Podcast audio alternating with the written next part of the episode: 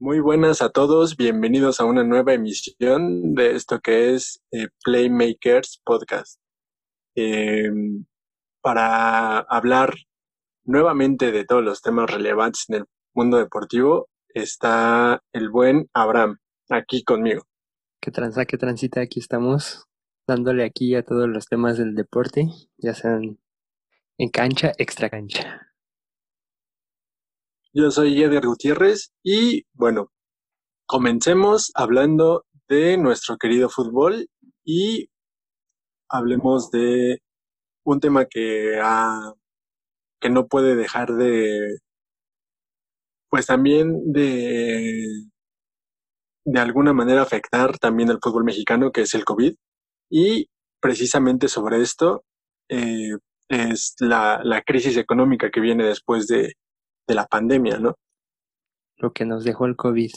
Lo que el COVID nos dejó. Y para esto, pues, vamos a ver que no solo, no solo las personas, pues, comunes y corrientes sufrimos los estragos de la crisis económica, ¿no? También le pega a las grandes corporaciones y desde luego también a los equipos de fútbol. Y para esto vamos a ver qué, nos dicen nuestros queridos amigos de la Federación Mexicana de Fútbol sobre este caso de la crisis y qué opinan ellos y, cómo la están pasando ellos con esta crisis. Vale, pues vamos a ello.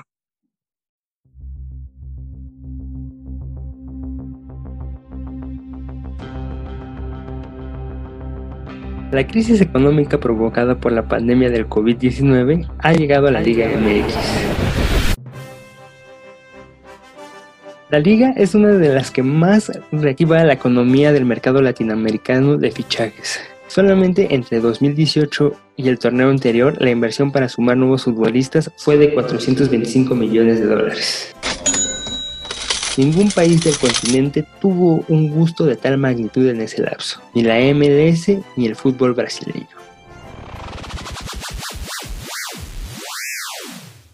Para este torneo de Guardianes 2020 se redujeron 90% su inversión en la contratación de jugadores respecto al clausura 2020. ¿A qué se debe que el COVID-19 ha dado tan malos porcentajes para los fichajes del fútbol mexicano? Sí, fíjate, este, no, pues eso que dices tú de la crisis, sí, sí está cañón, este, pues no hay dinero, ¿no?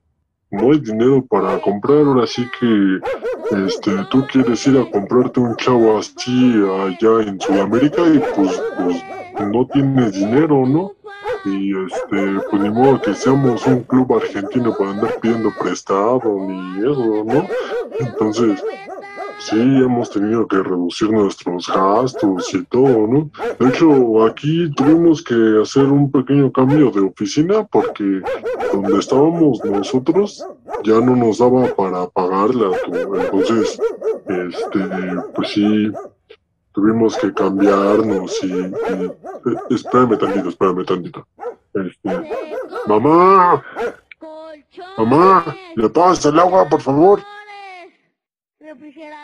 Sí, este, como, como te venía contando, este, está, está difícil la situación, entonces yo creo que ahorita ningún club se quiere, se quiere ver abajo en, en la tabla, pero para comprar jugadores sí, sí está muy cañón. La llamada que teníamos con el directivo de la Federación Mexicana de Fútbol se fue interrumpida brevemente. Tratamos de volverlo a contactar, pero esto fue lo único que obtuvimos. Lo sentimos, el número que has marcado no está disponible. Pues sí, mi buen Abraham, parece que en la federación le están sufriendo para llegar al final de la quincena y están teniendo que comprar el jamón más barato. Están ahí haciendo su apartadito de la tanda, esto para mí, esto para la peda, esto para un jugador. Y ya, como dices, le están echando agüita al shampoo. Así está la crisis en, en la federación. Cuando está más en el caso de los fichajes, porque pues en, en realidad no es así como que haya un, una crisis en, en, pago de salarios o algo por el, por el estilo, sino más bien en, en el poder traer eh, nuevos jugadores, nuevos talentos a la, a la Liga MX.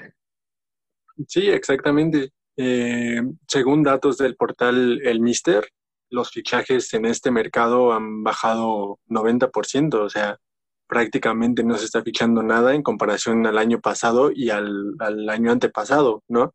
Este, algo muy extraño porque hay que recordar que el fútbol mexicano es el mercado que más eh, dinero fluye, ¿no? En el que más dinero fluye, por encima incluso de la MLS, que podría pensarse que tiene más poder adquisitivo, y por encima también del fútbol brasileño y argentino, ¿no? Que son también dos de los mercados más importantes de Sudamérica.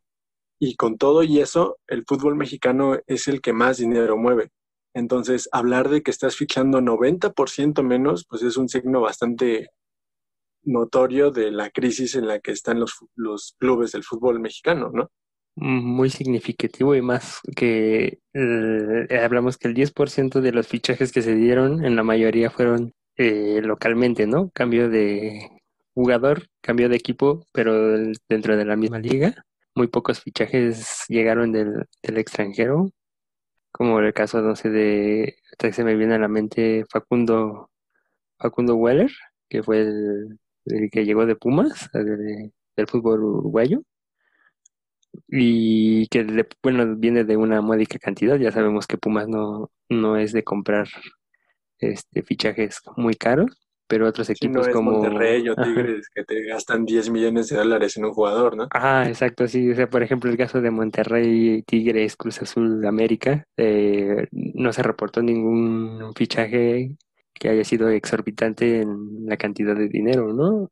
Mm, por ahí, no sé, puede estar ahí. Tigres eh, recurrió a, a repatriar jugadores que tenía prestados en otros equipos y pues no, no se ve que haya así como, como un, una gran apuesta ahorita, ¿no? Por lo que es el, los fichajes que pues eh, ahí van, ¿no? Ahí van este, llegando las, las estrellas que iban dando un, poco de forma al, al, fútbol mexicano, pero como dices, pues, pues la crisis los ha alcanzado y se va a ver muy difícil ahorita que, que pueda haber un fichaje muy, muy importante.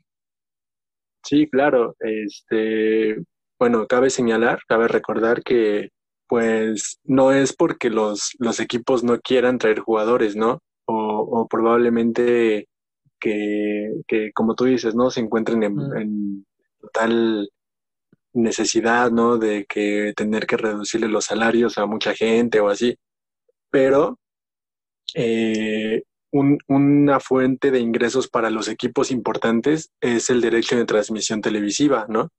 Con todo esto de, que la liga se tuvo que cancelar en la jornada 10 del torneo pasado, que no hubo liguilla, que es el momento en el que más televidentes hay, pues las televisoras dijeron, güey, pues no te puedo pagar completo, ¿no? O sea, no es negocio para mí que por 10 partidos, además los, los 10 partidos que menos interesan en el torneo, te, voy a pagar la temporada completa, ¿no? Entonces hubo una reestructuración contractual y pues también eso afectó a los equipos, ¿no? Estamos hablando de que el ingreso de las televisoras o el ingreso por derechos de transmisión es en algunos casos hasta el 65% del ingreso total de los clubes, ¿no? Entonces imagínate que te quiten casi más, no, más de la mitad de lo que ingresas este, tuvo que replantearse, ¿no? No te lo pagaron completo, entonces es un golpe duro para las finanzas de los equipos. Sí, claro, pues tuvo que llegar la, ahora sí que la reestructuración de un plan que ya se tenía a partir de esto del COVID, porque como dice, los derechos de transmisión, eh, la pérdida de, de, boletaje en los estadios, mm, pérdida de mercancía que podrían vender, eh, renegociación de contratos con los jugadores que ya están, para poderles bajarles un poco el sueldo debido a esto de la crisis y también yo creo que el, mismo la misma enfermedad del COVID pues también te lleva a no arriesgarte, ¿no? A que los clubes no quieran arriesgarse a, contratar a, alguien que pueda resultar positivo, que sea un gasto caro, que resulte positivo, que venga lesionado, que venga bajo de ritmo por este parón y pues que al final sea como una inversión pues no muy buena o que no sea muy muy reconfortante, ¿no? Como luego de por sí en el fútbol mexicano, ¿cuántos extranjeros te gusta que lleguen al fútbol? digamos, por, por mínimo unos 20 de esos 25 te despuntan, de en Sí. realidad son figuras, entonces también es como, como el arriesgue de no querer gastar lo que no tienes ahorita. Sí, es, es muy comprensible que los clubes pues digan también, no vamos a traer un, un este, jugador que nos cueste unos 5 millones de dólares y que al final no termine por acoplarse al fútbol y todo pasa, ¿no? Ese dinero que te pudo haber servido para, para sobrellevar más tranquilamente esta crisis, pues fue como malgastado y al final el jugador tampoco se acopló, entonces es muy arriesgado hacer eh, ese tipo de, de contrataciones en estos tiempos, ¿no? Porque aparte el, el fútbol, la liga mexicana es como de los peores negociadores que hay, ¿no? O sea, trae mucho jugador sudamericano que compra 10 millones, no sé, por poner una cantidad, ¿no? Y al momento de ellos venderlos, lo venden a la mitad de precio, ¿no? E incluso regresándolos a las mismas ligas donde venían, ¿no? Como el caso de Benedetto o de Cardona, ¿no? Cuando no querían, eh, Boca Juniors no quería pagarle a Monterrey lo que pedía, ¿no? Porque decía que era demasiado, ¿no? Cuando tal vez a Cardona lo adquirieron de un precio más, más este, fuerte. Entonces eso es un, un mal del fútbol mexicano que siempre compra, compra muy caro, ajá, a sobreprecio y siempre al momento de querer vender, en el caso de los extranjeros, ¿no? Porque también en el caso de los mexicanos, pues a veces ese es el problema de la de la salida de la exportación del jugador mexicano que también nos queremos dar el lujo de quererlo vender a precio de jugador argentino, jugador brasileño, ¿no? Del, de, de estrella, ¿no? Y por eso muchas veces se truncan los, las salidas del fútbol, de futbolistas mexicanos al extranjero. Es como el vato este que Chivas prestó a Mazatlán, César Huerta, que tú está teniendo un torneo más o menos bueno y de repente Chivas dice que ya vale 10 millones de dólares y dices, no mames, 10 millones de dólares por un torneo bueno. Sí, A güey, ver. Y es que el, el pedo, el pedo salió así, por ejemplo, a, a Chicharito le salió así, güey, ¿no? O sea, salió, el- hizo un, un torneo, güey, un torneo le bastó, güey, para poder irse a Europa, güey, y, y de ahí salió el, el business, ¿no? Y aparte, pues todo lo que, lo que conllevó la figura de Chicharito y todo ese desmadre, ¿no? Pero, pues sí, o sea, no, no, más bien el, el, las instituciones en el fútbol no, no recuperan lo que gastan, ¿no? Jamás lo se ha visto redituada en estos, en lo económico, ¿no? Tal vez en lo deportivo podría ser que sí, ¿no? Como en el caso de Tigres que, que llega a tener sus, este, sus los títulos a partir de las inversiones fuertes que hicieron, ¿no? Sí, claro, este, pues siempre hay excepciones, pero es, es muy raro, ¿no? Que, eh, que tengas un periodo tan prolongado de éxitos como lo ha tenido Tigres, que más o menos desde el 2011 viene siendo protagonista, eh, con una inversión fuerte de dinero, ¿no? Regularmente, por ejemplo, como en el caso de Necaxa, hace una inversión y después recupera ese dinero, que Necaxa es de los equipos que mejor invierte en el fútbol mexicano, ¿no? Ah, sí, Como- Necaxa es como el, como las fuerzas básicas extranjeras, ¿no? De aquí de, del este del fútbol mexicano, que de hecho en, en este torneo de Guardianes, el, el fichaje más caro fue Mauro Quiroga, ¿no? Que pasó del Necaxa a Atlético San Luis. Atlético San Luis, sí. Y este, y justamente, ¿no? Pues Necaxa es como que va al mercado a comprar ropa de paca y la vende como ropa nueva, ¿no? Sí, güey, se le da la, la lava, güey, le da su, su recidita y la vuelve a poner en Vámonos. ganchito, güey, y vámonos a ver quién la pesca, güey. Sí, son, son un ejemplo, ¿no? Pero, por ejemplo, volviendo a lo anterior, muy pocos equipos son los que, los que tienen eh, esa visión, ¿no? De, de fichar barato a lo mejor y más adelante vender ese jugador a un precio, pues unos cuantos eh, millones de dólares más alto de lo que lo compraste. No, yo creo que a lo mejor mm, probablemente Tigres con Guiñac, ¿no? Tal vez podría haber sacado un poco más, más de provecho, Sí, probablemente. de provecho, porque al final, pues por ejemplo, los jugadores con los que se saca más provecho son los que se van a la, a la MLS, ¿no? Sí. Ahí es donde la MLS sí puede pagar un poco más de, de dinero por los este por los jugadores que militan aquí en, en México, ¿no? Y pues también ven los jugadores que ven por la parte económica que buscan irse para allá, ¿no? Porque pues en realidad si no les interesa buscan otro destino más como el deseado europeo, pero pues ahí sí también se tiene que bajar los precios, negociar recesiones, Sí, ya. cláusulas, todo un desmadre que se hace ahí. Entonces, en este sentido, el hecho de no tener dinero suficiente para hacer una inversión en el mercado principalmente sudamericano, que es a donde voltea regularmente el fútbol mexicano para comprar, se tiene, por otro lado, ¿no? Por la parte positiva que nos trajo esta crisis, eh, muchos debuts, ¿no? Por ejemplo, el torneo pasado que se canceló en la jornada 10 había tenido solo 18 debuts, ¿no? Este torneo, hasta la jornada 10, había tenido 23 debuts. Entonces, eso, eso te habla precisamente de, de, bueno, no puedo traer a un jugador estrella, pues vamos a darle chance a los jóvenes, ¿no? Sí, que es el, echar mano de, pues ahora sí que de tu propia institución, ¿no? De lo que trabajas, esos jóvenes, traer, este, llevarlos, irlos trabajando y que en algún momento, como, como decimos, pues puedan ser ellos el material exportable, ¿no? De aquí del fútbol mexicano. Sí, justamente. Y el y pues sí, o sea, los debuts sí, sí se han dado varios casos de, de debuts y creo que lo están llevando bien porque hay varios, varios jugadores que sí están, mm, deja, deja que hayan debutado, sino que siguen sumando minutos en, en los distintos juegos donde se les ha dado la oportunidad. Sí, claro. Eh, no son como debuts y despedida, como el vato portero de Tigres. Era lo, lo más, lo más gacho que te pueda pasar, ¿no? Que es el, el reemplazo del reemplazo del reemplazo, güey, que tuvieron que llamar, güey, porque ya no había otra opción, güey, para, para que eso, eso lo llevó a hacer un, un fichaje, güey, ¿no? Para, prácticamente fue un fichaje, porque no, ni siquiera pertenecía a Tigres, ni siquiera Sí, tenía vínculo con el de- de equipo, ajá. Y entonces así como que dijeron, ah, ¿te acuerdas de este güey? Que tráetelo, güey, porque ya no hay quien se ponga, güey. ¿Te acuerdas de este güey que portereó en la reta que nos echamos? Sí, güey, el, el Como que típico la- que nadie se, nadie se quiere poner, güey, ¿qué hacemos? Como que portería chido, ¿no? Tráetelo, güey. Tiene su número.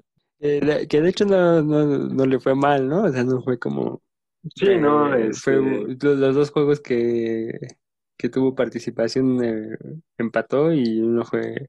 Y en el otro perdió, pero, pero ninguno de los dos juegos fue factor como para decir, o sea, que fue un debut tristísimo, ¿no? O sea, no, pues, a lo mejor puede ser triste porque pues en la manera en la que te llaman para que llegues a porterear, pero pues Cervato se había entusiasmado y, y dijo, pues va. Sí, pues sí.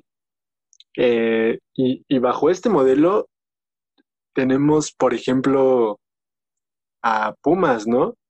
Ha debutado varios jugadores a los que ya habían debutado, pero que al final de cuentas siguen siendo jugadores jóvenes, le ha dado más minutos, eh, se ha consolidado con un cuadro prácticamente de puros mexicanos, creo que salvo tres o, o cuatro jugadores acaso son extranjeros en el once titular y pues son líderes, ¿no? Bueno, hasta hace poco eran líderes. Sí, hasta, el- hasta este juego contra el León, pero pues lleva un buen paso, pero obviamente yo creo que se va a meter a la liguilla si no pasa nada extraordinario. Y pues sí, ¿no? O sea, fue como un mucho derivado de la salida de, de Mitchell, que hace que suba Andrés Lilini, que es el, el director, de- el encargado de fuerzas básicas, quien pues, como en todo trabajo, pues te apoyas en, en la gente que conoces para empezar a, a ver, y pues él se apoyó con los chavos que conocía, ¿no? Pues debutó al, a este, el lateral derecho, ay, que se me fue su nombre, que fue cuando, cuando Mozo tuvo este, esa, la indisciplina y el, el caso de COVID, que con 17 años estuvo ahí dos juegos, ¿no? Es que sí, sí, Sí. estuvo en el de Tigres, que fue de los más... Ah, Rivas, Rivas, ¿no? Gutiérrez, me parece, ¿no? No, no, es este Rivas. Gutiérrez es el, Ah, el, el otro el lateral, que también se ve que trae cosas, cosas buenas. está el este, el este chavo Er- Eric Lira, ¿no? Que está ahí en la media cancha, que ahorita ya es sí está agarrándole de titular junto con, con este Gutiérrez, ¿no? Que son de los de los que han entrado, entran otros, este chavo, a Mauri García, ¿no? Me parece trae con Atlas. Mauri García, sí, que fue uno de los que debutó también ese torneo. Y pues sí, pues se la ha llevado, o sea, prácticamente de lo derivado a que de por sí en, Pumas nunca hay mucho presupuesto y tras la salida de Mitchell, pues se combinaron estas cosas y, y esa combinación este, de experiencia jóvenes, pues los ha llevado al lugar donde están ahorita, ¿no? Quién sabe hasta dónde les alcance, hasta dónde aguanten. Porque pues así es Pumas, ¿no? Pumas te va a dar un buen torneo, pero después no sabes ya después si, si se vaya a vender est- estos chavos, si se vayan a vender los extranjeros, ¿no? Si también son, ya son las fuerzas básicas de Tigres, pues ya no sabes qué, qué va a pasar, ¿no? Entonces, es- Sí, sí, sí. Este, no, y además, mucho mérito porque además de cambiar de, de entrenador y de no tener presupuesto para gastar, se tuvieron que ir, eh, pues, jugadores que ya estaban consolidados, ¿no? Como Barrera, como Cabrera, como el mismo Pollo Saldívar, que bueno, eso no sé qué tan bueno o malo sea, ¿no? Pero también se fue. no, pues si lo ves, si lo ves con las, las actuaciones que está teniendo Talavera, pues sí es como... Estuvo bien que se fue. Sí, fue como que como leí por ahí en un este en una encabezada, en una nota que decía que era la, la estafa maestra de Pumas, que, que da al pollo Saldívar por Talavera, porque pues hasta el federal, hasta en el partido contra León, antes de que lo expulsen, el, el güey pues estaba sacando todo, güey, todo lo que le tiraban lo estaba sacando, güey. Sí, sí, sí. Es como los vatos que cambian un iPhone 11 por un carro. Así güey, que hicieron, que creen que hicieron el trueque de su vida, güey, de su vida, sí. y que le vieron la cara al otro compa, güey, pero pues no, güey, sí.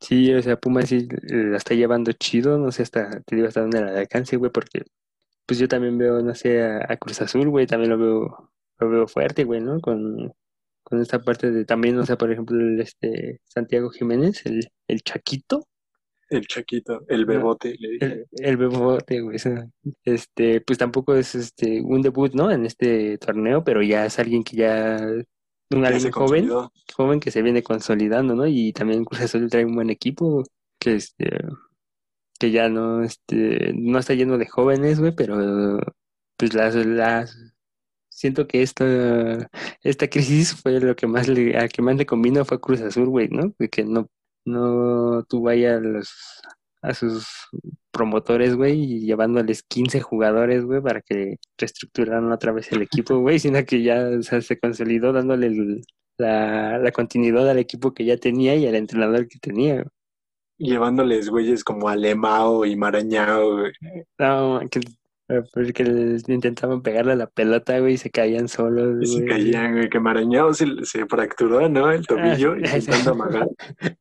Intentando amagar, güey, sacar un centro, güey. Imagínate al promotor, güey. Tiene que ser un puto genio también, ¿no? Sí, güey, Decir- este, te- te hablaba- no me acuerdo cómo se llamaba, ¿no? Este, un- creo que era un tal Hurtado, ¿no? Se apedaba, que relacionaba Ah, sí, sí, mucho, sí. que ese güey era el que, el que traía todos los fichajes de Cruz Azul y, y que manejaba la- a la mayoría de los jugadores, güey. Pero sí, güey, o sea, todo lo que les vendía, güey, ese Roque Santa Cruz, güey, ¿te acuerdas? Creo que no Creo que más Santa Cruz. no más O jugó, lo llegó que lesionado, güey. Santa Cruz.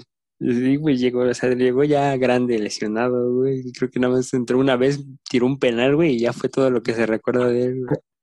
Ese, ese güey debe tener más o menos el mismo coeficiente intelectual que el güey que cambió el pollo Saldívar por Talavera, güey. Puto genio. Ese genio es como el güey, el, el- como decías, el güey, este, el visor del Necaxa, güey. Ese güey es Sí, también otro, otro maldito genio. otro maldito genio, güey, que va y, y, y compran tres pesos, güey, y acaba vendiendo en 60 mil varos, güey, ¿no? O sea, está, está cabrón, güey, pero pues no sé, o sea, también esperemos que esto del, que ya después ya no hablemos de la crisis, sino de, del crecimiento del fútbol mexicano, como fuerzas, fuerzas básicas, fuerzas inferiores, ¿no? Que la verdad se está perdiendo un, un buen, en este pedo. Sí, ojalá principalmente, aunque ya no veamos tantos debuts de aquí a que termine el torneo, pero que los que están debutando y los jóvenes que están teniendo oportunidad pues, se consoliden, ¿no? Y que en algún momento, eh, por ejemplo, Cruz Azul, que tiene poder económico para fichar em, prácticamente al jugador que él quiera, pueda darse el lujo de decir, no, no hay que traer a nadie a la delantera porque ya está el hijo del Chaco, ¿no? Sí, güey, que también, o sea, también yo creo que ahí pesa, pesa mucho, ¿no? El nombre de su papá también, y eso le ayudó mucho, pero pues también el güey, pues le ha demostrado, ¿no? Ah, Ha mostrado varias cosillas. ha sí. mostrado cosillas sí, así, no, no creo tanto como para ya que llegue a la selección tan rápido, pero pues, en un bueno, también en, en la carencia de centros delanteros que hay aquí, pues sí, sí se le puede abrir el chance a cualquiera, ¿no? Hasta, hasta yo podría delanteros probar, güey. Tantos centros delanteros hacen falta, güey, que ya están hablando de naturalizar a Funes Mori. güey. Ah, sí, Imagínate, güey, no. Funes Mori. Sí, güey, que yo creo que por dignidad, güey, no, no lo debería de hacer Funes Mori, güey, ¿no? O sea, Funes Mori tiene la canción de Funes Mori, la agarró en la versión argentina y su versión en el fútbol mexicano, güey. Sí, ¿Cuántas jugadas tienes que errar, güey, para que te hagan dos versiones? güey, Sí, güey, me estás hablando de que lo, como a ese güey le dicen el mellizo malo, güey, a su, eh, a su carnal el mellizo bueno, güey, el chido, güey. O sea, tan, tan, de- tan culero está este pedo, güey, que hasta el, el Kun Agüero así dijo cuando se equivocó en el FIFA, güey, para que quería Sí, que escoger al, a- defensa, güey, y escogió a, a Funes Mori delantero, así como que hijo de puta, ¿qué hice, güey?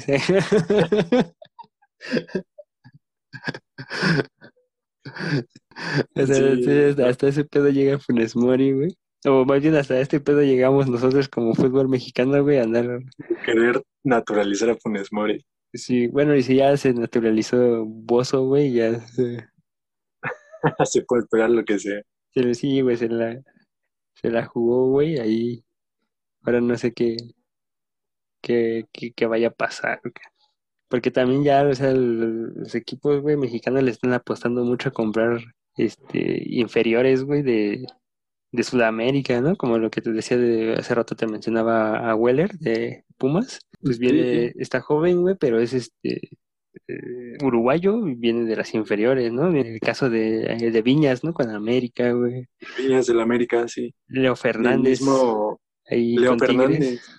Sí, sí, sí. que al final Sí, cuentas- jugadores muy jóvenes que, que, que vienen del fútbol y sudamericano, traen, y traen buenas cosas, güey, ¿no? Porque pues, al final son seleccionados este, de su país. de su país en las selecciones inferiores, pero que, que no te van a durar, güey, mucho tiempo, ¿no? Porque ahorita, no sé, ya Suárez va de salida, digamos, el-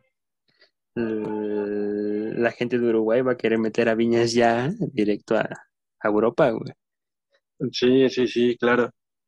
Pero bueno, pues esperemos principalmente que, que esta crisis, su lado bueno de que tengamos que jalar, bueno, que tengan que jalar jugadores mexicanos, producto mexicano, pues reditúen que pues más adelante haya más material para selección, ¿no? Y no tengamos que estar esperanzados a naturalizar a Funes Mori, al mellizo malo. Al mellizo malo, ¿no? Sí, yo... También se hablaba de otro, de alguien más, güey, ¿no? No recuerdo quién es. Ah, de Carlos González, güey, ¿no? Que también decía que, que o sea, te imaginas, o sea, un partido, no, un partido jugó con su selección y ya nadie, y no lo volvieron a llamar, güey. Y, ahora entonces- quieren llamarlo para la selección mexicana. Ajá, güey, sí, es como... Y más cuando tienes a un tipo como Jiménez rompiéndola, güey, tanto que está enrachado. Sí, sí, justamente. Y luego con esto de la diversidad cultural, güey, no vaya a salir el, el tú me dijiste que, que la concha de mi madre, güey, porque yo no soy mexicano, güey. En los entrenamientos de la selección hablándose de voz. De vos, güey, es así, ya, ya va a ser la- el, el, el racismo, güey, que ya está de moda, güey. Sí, justamente. Y fíjate, precisamente hablando de racismo, eh, hablemos de lo que le pasó a Neymar en el clásico de Francia con Álvaro González en ese partido polémico, pues más por lo que pasó en el campo, por lo que pasó fuera de él, ¿no? Por lo que se acabó diciendo después, ¿no? Sí, exactamente. Pero bueno, ¿qui- ¿quiénes somos nosotros para saber lo que se dice, lo que Nadie, no se dice? güey? Para eso tenemos a un experto, alguien que sí sabe güey, de ese tema, y es el buen Don Joaquín. Así que vayamos a esto que tenemos preparado. La sabiduría, que nos enseñe la sabiduría que hay. Bueno, si te parece, vamos a escuchar al buen Don Joaquín. Nos encontramos en la cancha 2 del Deportivo Los Galeana, donde tiene lugar el prestigioso torneo de la Rosa. Hablamos con la estrella del club Cremería San Juan, que se encuentra en el número uno de la tabla, Don Joaquín, delantero estrella. Don Joaquín, cuénteme, ¿qué opinión le merece el encuentro entre Neymar y Álvaro González? ¿Qué pasa, hijo? Pues mira, fíjate que no, hijo. En mis tiempos, las cosas que se decían en la cancha no eran otro, otro pedo, hijo. Sí te puedes decir, hijo, no. O sea, estos chamacos de ahora ya, ya porque creen tener fama, tener un celular, creen que pueden decir todo, pero no. En mis tiempos era duro, el, clásico. El clásico con los de la carnicería era duro, era duro. Nos decíamos, no, hasta de, de, de todo. Yo creo que hasta mi jefa no, no podía ni dormir de todo lo que se decía. Así que no, el fútbol es- ha cambiado, ha cambiado. No, es otro pedo, es otro pedo. Dígame, Don Joaquín, ¿usted cree que haya racismo aquí en esta liga? Mira, fíjate, fíjate, fíjate. Ya todo lo quieren ver como racismo, pero aquí todo es cabula. Aquí te- tenemos a, a- el chocorrol, ¿no? De- de- compadre, mi, de- espera, espera, espera, ¿dónde traigo mi caguama? Me estoy secando. Ah, su- y está el, el chocorrol, está el enano, está el flaco, están todos aquí, ¿no? Y, y no pasa de ahí la cábula, la cábula, hijo. Pero luego sí, también hay unos que, que se les paga por jugar y traen unos pinches negros que corren un chingo y tú dices, no, eso ya no es eso es desventaja, eso es desventaja, ¿no? Pero, pero racismo aquí nunca ha habido nada. Muy bien, don Joaquín. Y cuénteme usted, ¿cómo sobrelleva esos piques que se dan en el campo? No, hijo, yo, como te lo he dicho, yo- a mí me han dicho de todo. Una vez estaba en pique con el defensa, semifinales del torneo 93. Y estaba diciéndome, no, que yo que con tu esposa, que no sé qué, que no sé qué. Y después acerco y todos me estaban diciendo, no, que, que te escogían a mi esposa, que no sé qué, que estaba buena. Y de repente que me acerco con el portero de mi equipo y que me dice, ¿sabe qué, compadre? Yo también le dado a su esposa. Y dices, no, pues no como cree. Pero no, mira, cabeza fría siempre, cabeza fría siempre. Todo se arregla después del partido ahí en la tienda. Ahí se arregla todo. Muy bien, don Joaquín, muchas gracias por su tiempo. Volvemos al estudio.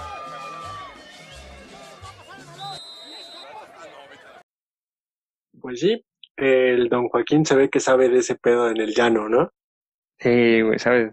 Sabe que las, las- lo que se queda en la, lo que se dice en la cancha se queda en la cancha. En la cancha. Sí, sí, sí. Sí, Don Caguamero que se güey. respeta. Sí, güey, no. Si vas a, a chilear después, güey, ¿qué, va- qué, qué vas a comentar, güey, si no hay nada de lo que dijiste, güey? Sí, pues es más, con ese güey con el que te insultas en el campo te avientas Sí. una.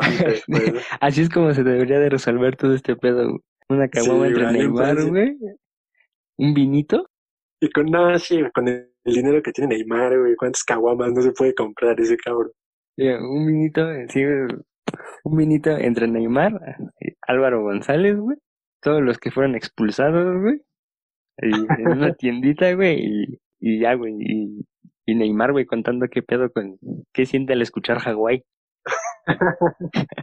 que le es ninguneado, güey, de que se va a Hawái de vacaciones. Sí, que, ¿qué se siente que el, el ex de tu pareja diga que todavía le siguen queriendo a él, ¿no? Sí, nada, pues también. Neymar, por este tipo de cosas, güey, es que Neymar, güey, a veces suele ser más famoso, güey, que por lo llevado por a la lo que hace en cancha, el campo. Sí, güey. Y eso está, está cabrón, güey, que porque, pues, o sea, ¿tú cómo ves la, la secuencia del del juego, güey, no? O sea, Neymar empieza el desmadre. Sí, según eh, la defensa de Álvaro González, este güey se la pasó bueno, Neymar se la pasó chingándolo a Álvaro, ¿no? Diciéndole que ese güey ganaba millones y que ellos ganaban una mierda. Ajá, y- sí, diciéndole muerto de hambre, güey. Ajá, o sea, chingándolo. También Yo- te llevo a Hawái digo, a ti, güey, ¿cuál es el pedo? a ti no te dedican, a ti no te dedican canciones, Ajá. te muerto. Y y ese güey empieza a decir, pero se ve, bueno, cuando inicia la, la secuencia, pues se ve ahí que, que obviamente este Álvaro, güey, el defensa de el Marsella está cubriendo la, la bola, güey. Álvaro González metiendo el cuerpo, güey, para hacer tiempo y dejar que salga la pelota, güey. Y sí se ve que Neymar, güey, ahí empieza el, el jaloneo, güey, a empujar, güey, ¿no? Con esto de la impotencia, güey, de que pues ya se estaba acabando el partido, güey. acabando el partido, Y sí, volvían a perder otra final, güey, otro título, güey. Y este, pues, en ningún momento, bueno, después de eso, que, que este, Ah, del y- golpe que le deja Neymar, Y que lo había llamado. Lo había. ya- No recuerdo la palabra, por eso no la puedo decir exactamente, porque si no, sí la diría. Pero dice. Dice este Álvaro Negrero, güey. Álvaro Negrero, ¿eh? Qué pendejo. Este Álvaro González, que este. Que Neymar hacía una. Ah, dice, bueno, dice este Álvaro González, güey, que Neymar hacía una referencia sobre sobre decirle sobre cuestionar su sexualidad, ¿no? Digamos. ajá, sí, sí, sí, como insultos homofóbicos. Ajá, sí, exacto. Dice él, ¿no? No, tampoco sabemos si es cierto. güey.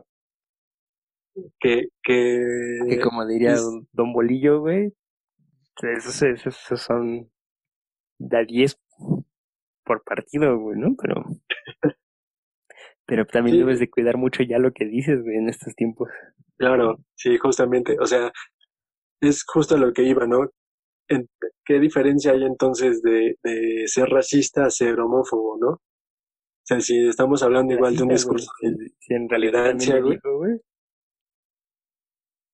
Lo de los millones y eso, güey, también llegas a un caso de, de clasismo, de clasismo, sí, claro, o sea, en cualquier, en cualquier caso también es intolerancia, ¿no? Y, y bueno, eso sí está, sí está como, como documentado, ¿no? El- lo que, lo que Neymar le dice a ese güey sí está como documentado. Que Álvaro le haya dicho mono a Neymar, no hay ninguna toma que, que sí revele que ese güey le haya dicho así, ¿no? No, hasta uno no, yo tampoco he visto las tomas de lo que Neymar dijo, pero sí, sí le dice. No, no hay ninguna, o sea, Neymar a él sí, Ajá. sí, Sí lo insulta. Sí, sí, sí hay imágenes de ese güey diciéndole, este, muerto y así, ¿no? Y cómeme las pelotas, y así. Pero de Álvaro diciéndole, este, mono, no. Ah. Incluso no sé si te acuerdes, hace años hubo un caso similar entre, ¿quién era? Marcelo y Busquets, me parece, en un clásico español Ah, sí, sí, sí. donde Busquets le dice a Marcelo bobo Ah, ajá. y Marcelo le, Marcelo interpreta que le dijo mono. Entonces se arma un lío ahí y este igual la defensa de Busquets alega que le dijo bobo, que no le dijo mono, que, que son, vamos por la, por el parecido de las palabras, pues igual y, igual y fue racismo, pero la pudo salvar Busquets, ¿no? Diciendo que no, fue bobo. Ajá, sí, algo así de eso, pero Igual hay una cosa que dice Álvaro antes de decirle, no, no me acuerdo qué otro insulto le dijo a Neymar, ¿no? Pero hay otra cosa que dice Álvaro, pero no se alcanza a distinguir completamente qué es, ¿no? ah, sí, sí, güey, no, la- las tomas de Álvaro González no están muy, muy claras, güey, para descifrar qué fue lo que dijo. Pero en esta parte, güey, de Neymar, güey, sí se me hace muy... O sea, güey, si tú vas a insultar, güey, pues ya, güey, aguanta las que te digan. ¿Para qué le andas Claro. jugando al, aquí al, al yo soy aquel, güey? Porque, pues, no manches, eh, también asume las consecuencias de lo que, de lo que dijiste adentro, ¿no, güey? Ya que después porque sale, lo expulsan, sale y, y va directo a una cámara y a gritar, ¿no? Le, le pegué por porque es un racista, ¿no? Porque me dijo, me dijo mono. Sí, ya después en redes sociales, ¿no? Que, que igual, digo, no estamos diciendo ni que sí le dijo Ajá, sí, que fuera racista ni que no se lo dijo, ¿no? Solo estamos diciendo que no hay una evidencia contundente para decir que sí se lo dijo. Igual el tweet que después suelta Álvaro González de que este, donde sale con todos sus amigos, este, de- sus compañeros de equipo, que sabemos que en Un puro Francia hermano. jugadores del Marsella, ¿eh? con puro hermano. Con puro hermano, sí. Ajá, sí, sí. hay, hay mucho, hay mucho compa ahí, mucho hermano en, en Marsella y mucho compa, pues negro, ¿no? Ajá, Entonces, este vato sube afrodescendiente, de afro, afrodescendiente. afrodescendiente. Sí, sí, justo. Entonces, está cagado porque después del partido, bueno, después del tweet que sube Neymar con respecto a la pelea, en donde dice que si hubiera tenido, más bien que lo de, único, de lo único que se arrepentía era de no haberle pegado en la cara, ¿no? Ajá, Entonces, Álvaro González sube un tweet que dice así, textualmente, no existe lugar para el racismo, carrera limpia y con muchos compañeros y amigos en el día a día.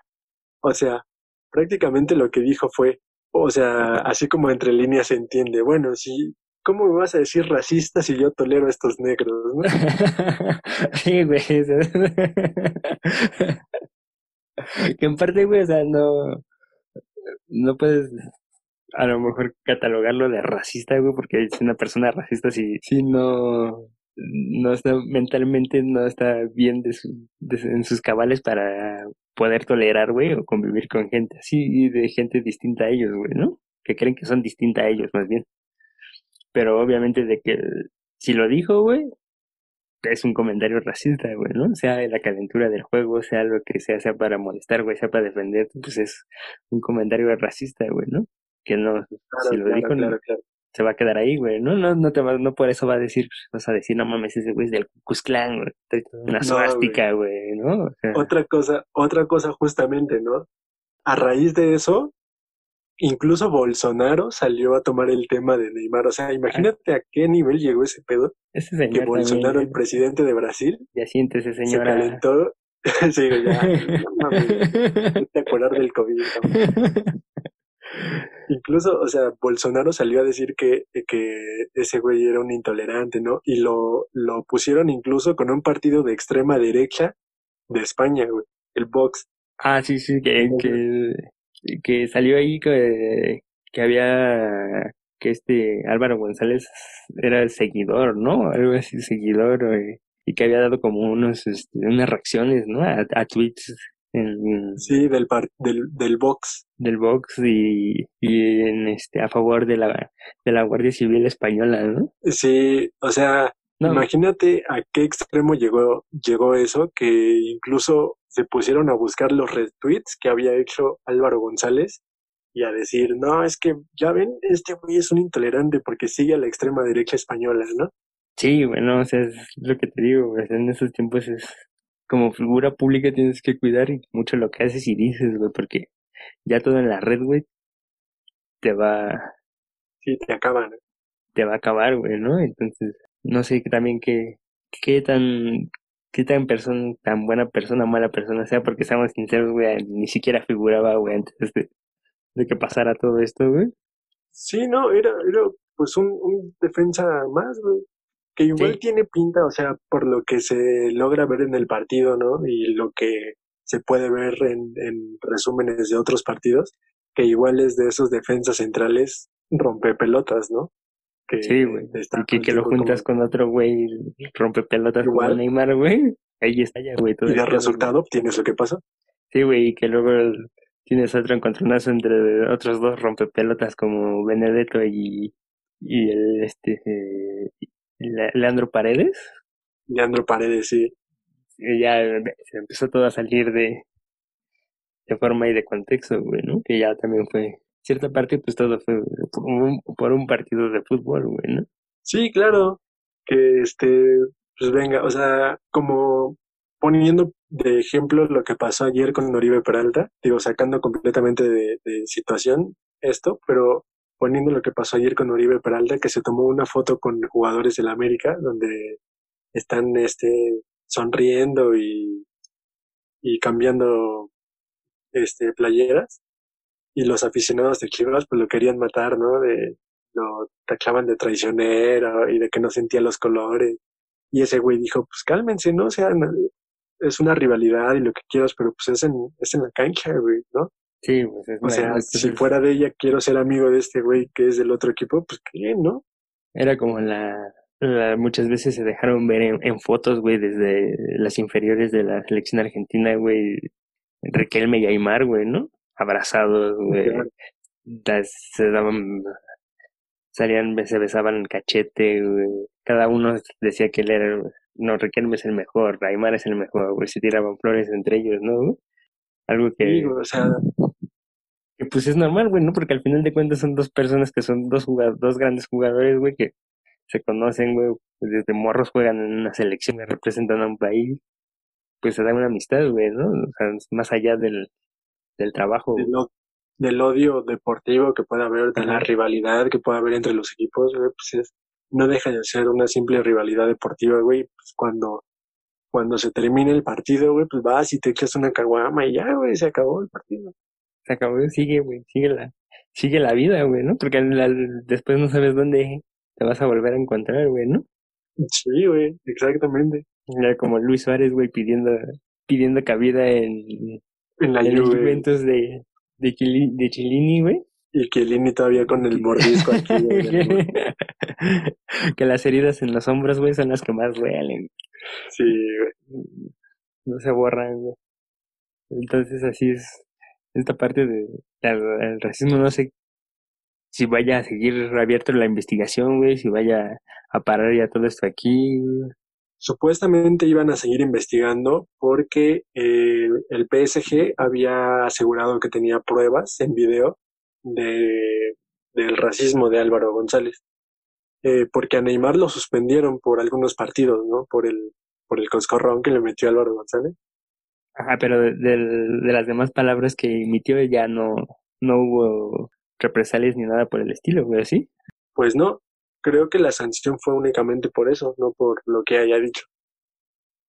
Sí, güey, que al final fue pues, una agresión, ¿no?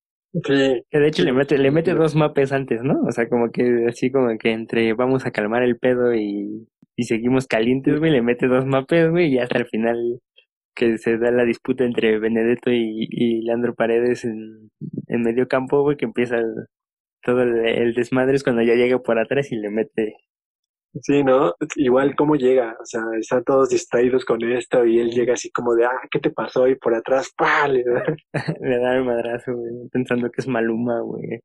Sí, güey. Pues bueno, esperemos que todo este desmadre se aclare allá en Francia. Eh, bueno, desde acá, desde nuestro humilde rincón, decimos que pues está bastante gacho este pedo del racismo. Este, Demasiado, güey. porque pues al final de cuentas, como dijimos, es, es un partido y eso no te tiene que, que no tiene que sacar tu, tu parte intolerante, ¿no? O sea, vamos, que no, no deberías ser racista en ningún, en ningún espacio, ¿no? Pero principalmente en, en un deporte que es un espacio de inclusión y un espacio de competencia y un espacio como, pues como donde de una sana convivencia, pues esto debería de estar estrictamente prohibido, ¿no? Sí, porque al final de cuentas es, un- es, tu- es su trabajo de ellos, ¿no? Su chamba es representar a una institución y ellos tienen que hacerse responsable también de, de esa parte, ¿no? Que a veces muchas muchas cosas se decían en el campo, como, como luego decía el buen Sagui, Saguiño, impresionante, Saguiño. que decía que, que muchas veces le, le decían patas, patas tontas, güey, patas torpes, güey, que, que, que de, no tenía la capacidad para poder correr, coordinar, güey, ¿no? Que hasta en un capítulo de la familia Peluche sale la enfermedad de Sague, ¿no? Ah, sí. Sale ahí. No, pero pues a veces son, caía cada rato, son cosas que pues a lo mejor a veces se dicen, ¿no? Pero también en un, en un clásico de Cataluña un defensa del español que le decía a Messi, ¿no? Que, que era muy chaparrito y Messi le decía que él era muy malo, ¿no? Era muy. ¿eh? Esas, Y al final de cuentas, ese güey salió a declarar, pues ambos tenemos razón, ¿no? sí, ¿no? A veces así como también tomarla, ¿no? Tomar las cosas como son de, de lo que es en el juego, güey, y lo que se dice con, con mala leche ya, güey. Con saña, sí, claro.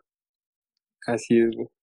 Y Vale, que... y si te parece, Abraham, vamos a pasar ahora a hablar del básquetbol, ¿no? Dale, güey. Yo en mi vida le diría semana- negro a Lebrón, güey. no mames, no, no, no, no, no, Me levanta, yo creo que me agarra de la cabeza, güey, me levanta, güey, así como si fuera balón, güey.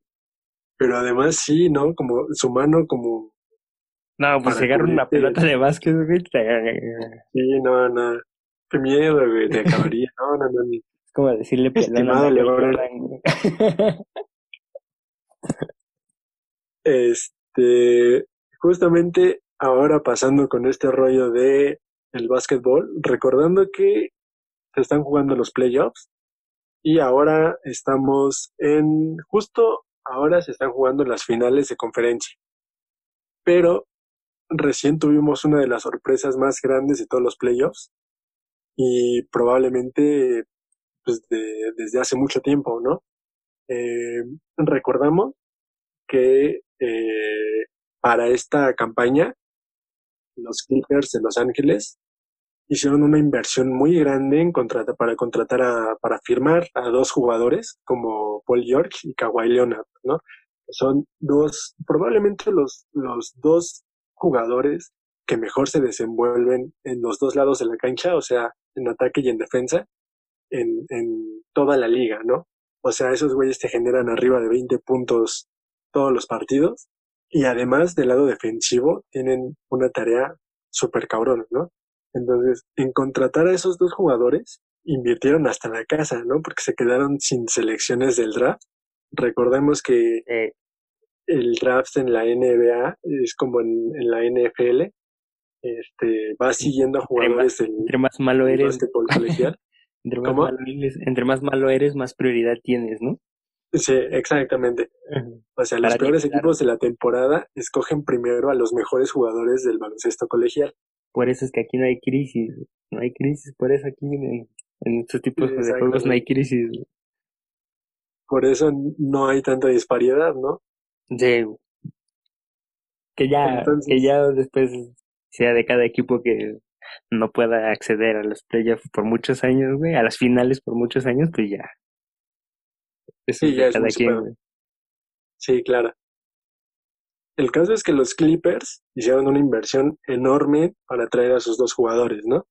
De por sí, los Clippers ya eran equipo de playoffs. La temporada pasada habían estado en los playoffs y habían eh, quedado eliminados por los Golden State Warriors, que eran los campeones, el equipo de Curry, de Kevin Durant, de Damon Green, que en ese entonces eran los campeones eran los campeones y los número uno del oeste.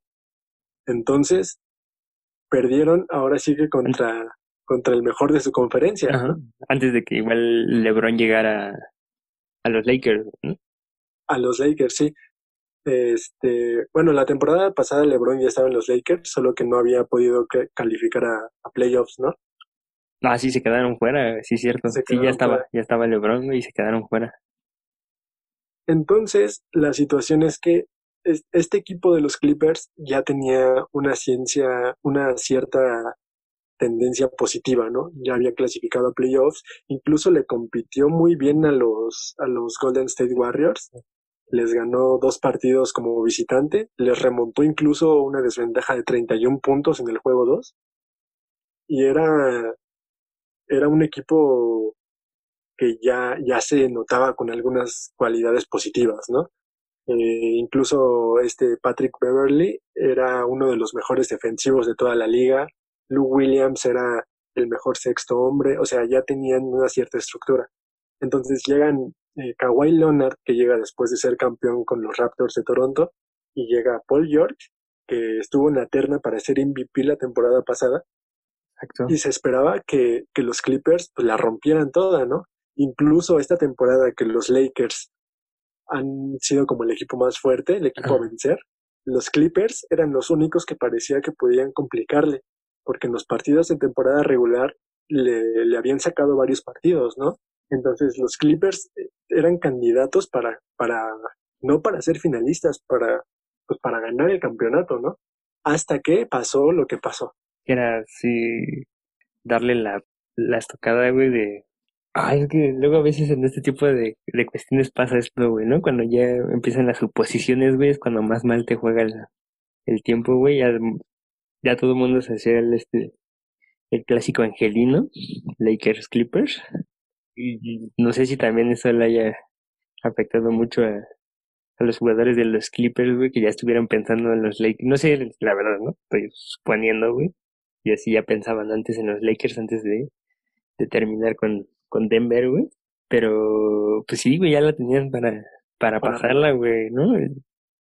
Justamente. Y, y ya así era decir cuando ya hoy ganan los Clippers, ¿no? Y, verga, hoy ganan los Clippers, verga. Y los Clippers se quedan fuera, güey. No mames, qué pedo.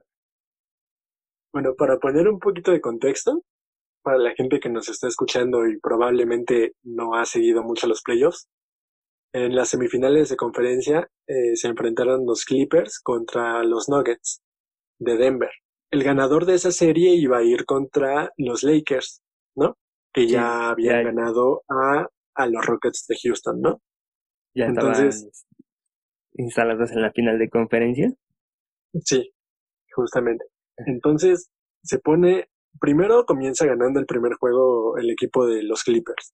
Empatan los Nuggets de Denver. Después se pone 2-1 a favor de los Clippers. Después se pone 3-1, recordando que allá es eh, pasa a la siguiente ronda de el primero siete. que gane cuatro partidos, ¿no? Cuatro de siete. Entonces solo les faltaba un partido, iban ganando la serie 3-1, les faltaba un partido, ganar un partido para acceder a la final de conferencia, ¿no? Sí, ya. Resulta ya. que los Nuggets ganan el segundo y después ganan el tercero, empatan la serie. En el séptimo juego le sacan el partido y los mandan pues para su casita, ¿no? En muchos casos ha- se ha dado así, ¿no? También fue una vez un. ya en, en una. En unas finales, este. Cleveland, ¿no? Golden State igual pasó lo mismo. Sí, Cleveland. Cleveland iba 3-1, ¿no? Arriba igual. Y... Golden State iba 3-1 y Ah, Cleveland Golden State, sí, sí. Sí, con, con LeBron, ¿no? LeBron fue el. Con LeBron, sí, Ahora, LeBron siendo figurota, figurota en esa final, ¿no? Sí, sí, muchos- muchos de los fans de LeBron argumentan que, que esa final tiene pues mucha valía, pues precisamente por eso, ¿no? Porque nadie nunca en las finales había remontado un 3-1 y pues viene Cleveland a remontar una serie con, además contra, contra Golden State, que esa temporada había roto el récord de más partidos ganados, que los tenía ni más ni menos que los Bulls de Jordan y Golden State había roto ese récord, este, era el actual campeón, tenía al MVP, tenía el mejor jugador defensivo, es decir, era un equipazo, ¿no? Y se pone 3-1 en la serie y dices, bueno, no manches, ya se acabó lo que se daba, ¿no? Pero Cleveland llega y remonta esa serie. Y aquí, Abraham, ¿cómo ves tú, güey? Cuando pierdes una ventaja así de grande, ¿es responsabilidad de quien pierde o es mérito de los que remontan? Es- Yo digo que es responsabilidad del Cruz Azul, güey, Para iniciar todo este tipo de cosas, güey. Ahora de todo. No, yo creo que la responsabilidad es mucho, güey, del, de quien pierde. Yo me iría por esa parte, güey. Tal vez ya no, man- ya no manejar tan- tanto la presión, güey, o, o sentirse de exceso de confianza, güey, de, de decir, porque tienes chance, o sea, no, tienes chance de, de dos, güey, ¿no? Un margen de error de dos, güey. Sí, sí, sí. que a lo mejor dices, no man, va 3-1, se pone un 3-2, dices, va, ¿no? O sea, se, se puede y, y ya a la siguiente ya el 4-2 y se acaba. güey. Pero ya también el que te pongan el 3-3, ya también te sube la presión.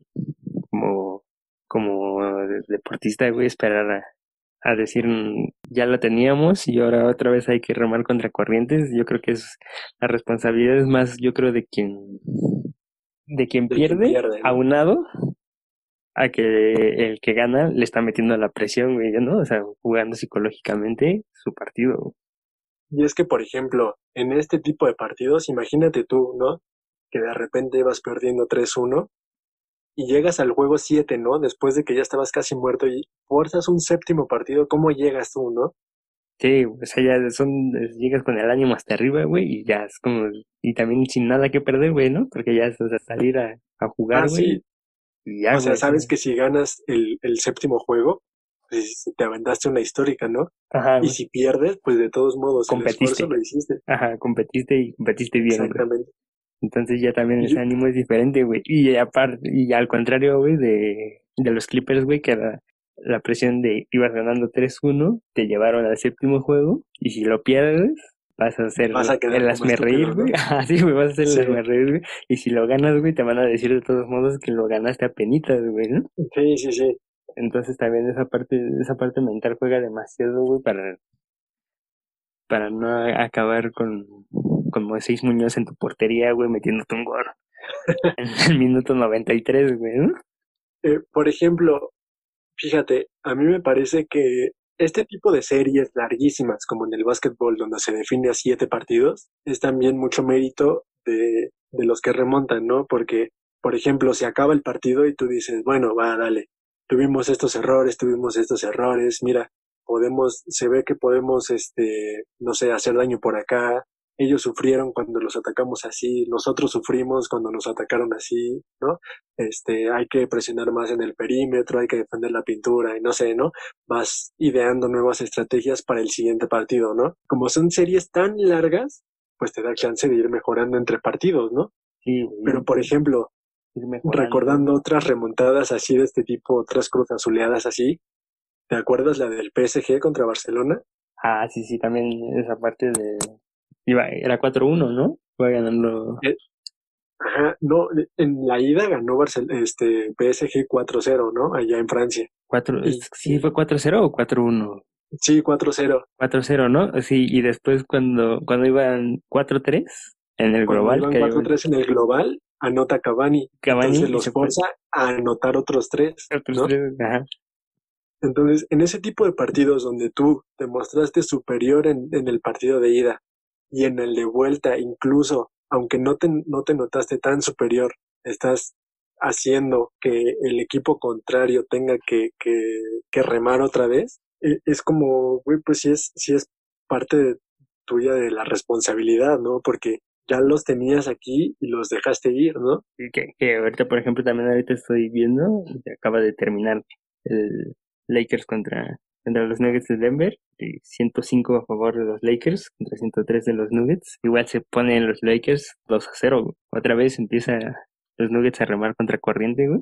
Entonces sí, sí. también Esa, esa parte, o sea, volver a ver esa parte si en realidad, porque si en realidad fue el- la mejora o qué es lo que pasa, ¿no? Porque Y además los Nuggets remontaron también en la serie anterior contra el Jazz de Utah, remontaron un 3-1 también, o sea, vienen remontando desde los cuartos de final de conferencia, ¿no? Sí, ¿tú, tú crees que les dé? ¿Les dé para llegar a, a la final? Pues va- va a estar interesante, porque si se ponen 3-0 en la serie, por ejemplo, veo ya es muy, muy, muy, muy, muy difícil. O sea, 3-1 lo ha remontado incluso varios equipos, ¿no? Pero un 3-0 son poquísimos, son, son, son, es, es una cantidad mínima los que remontan un 3-0, ¿no? Sí, no, y, y aparte sí los, los, este, los Lakers sí se ven que vienen con, con seriedad, güey, esta temporada. Se ve que vienen Sí. concentrados, güey, que vienen a, a jugar a lo que saben, güey, y, y siento que sí es más, va a ser más difícil. Y más porque yo no sé, todo, todo el mundo ansía esa, otras finales Lakers Celtics, ¿no? Como las que se vivían. Sí, claro, como en los buenos tiempos. En los buenos tiempos Larry Bird, Magic Johnson. Magic Johnson, sí. Entonces, Kobe Ryan contra Ryan Rondo. sí, güey, esos, esos clásicos que, que se armaban ya, güey, en las, en las finales. Entonces yo creo que sí, no, yo creo que ya los Nuggets ya no les va a dar, güey, para, para más, güey. Pues como, como, como decías al principio, güey, el- los Clippers era el, el destinado, güey, ¿no? Los, los tocados por, por el dios de la NBA, güey, para poder detener a, a los Lakers, güey. O para alzarse como, como los campeones de conferencia, güey, pero pues ahí la dejaron, güey. Y va a estar, a lo mejor esperemos y, y la siguiente temporada, güey, se mantenga con esta base y, y pueda llegar un poco más lejos, güey, ¿no? Temporada con temporada yéndose, yendo a la mejora. Sí, sí, sí, justamente. Esperemos que eh, ese tropiezo de los Lakers no los haga caerse, porque tuvieron una muy buena temporada, ¿no? Terminaron segundos solo por debajo de los Lakers. Y pues vamos a ver qué tal, qué tal les sonríe la suerte, ¿no? Para la temporada siguiente. ¿Qué te parece si escuchamos de viva voz de un aficionado de los Clippers cómo vivió esta serie contra los Nuggets? ¿Va? Va. Vamos a ello. Bueno, estamos aquí con un aficionado de los Clippers y cuéntanos, eh, primero que nada, ¿cuál es tu nombre? Mm, mi nombre es Ju- Juan, Juan Álvarez. Muy bien, Juan. Cuéntame, Mm, ¿cómo te cayó la eliminación de los Clippers? Mm, pues fíjate que, pues la verdad sí se siente triste, ¿no? Yo, yo soy aficionado de los Clippers porque veía, veía eh, el podcast del, del Diego Alfaro, entonces yo veía que él iba a los Clippers y dije, yo quiero ser de los Clippers. Y este año, pues yo pensé que era el bueno, ¿no? Kawhi Leonard, Paul George, me ilusionaron, pero pero yo ya estaba festejando en el 3-1 y, y- no. No, fíjate, pr- primero recuerdo cuando me uní al Cruz Azul. Viendo la familia Peluche, vi su camisa de Ludovico y dije, yo quiero ser el Cruz Azul. Y, y- y después de tantas finales perdidas, mejor decidí ver el fútbol europeo. Me hice fan como diría el gran Cholo, hincha, hincha del Atleti. Perdimos dos finales con el acérrimo rival. Mejor decidí cambiarme al básquetbol. Y en el básquetbol, los Clippers me hacen esto. Después, mi, mi mujer me pide el divorcio. Después, me, me da COVID-19. Y, y, y los Clippers era lo único que tenía. Se siente Ah. feo. Bueno, eh, lamentamos mucho su historia. Eh, de verdad, espero que pueda encontrar un mejor gusto para sus equipos. Muchas gracias. Desde acá, todo el ánimo y pues nada, esperar la siguiente campaña. Pues hay que darle, mano. No hay de otra, no hay de otra. Este es el Dale, bueno. Juan, muchas Este gracias. es el bueno. Juan, muchas gracias. Este es el bueno. Pues ese Juan sí la ha sufrido, ¿eh? Pobre Juan. Me recuerda a un profesor que tenía ahí. que- que me inspiró a hacer este periodismo tan, tan bonito que tenemos. Bueno, ex profesor, ¿no? El profesor, ¿no? Porque ya. que ya egresamos. Bueno, esto fue todo por esta emisión de Playmaker Podcast. Este, muchas gracias, Abraham. Gracias. Aquí estamos siguiendo traer la mejor información. Datos, datos duros, como dirían los periodistas. Y Más duros mejor- que Maradona, Uh, ¿Más duros que qué? que Maradona. no, no, no tanto. no tanto por ese sentido, pero aquí estaremos es, echando el coto y tratando de informarles de lo que pasa en el mundo del deporte. Que la pasen bien y nos vemos la próxima semana. Nos vemos la próxima semana. Bye bye.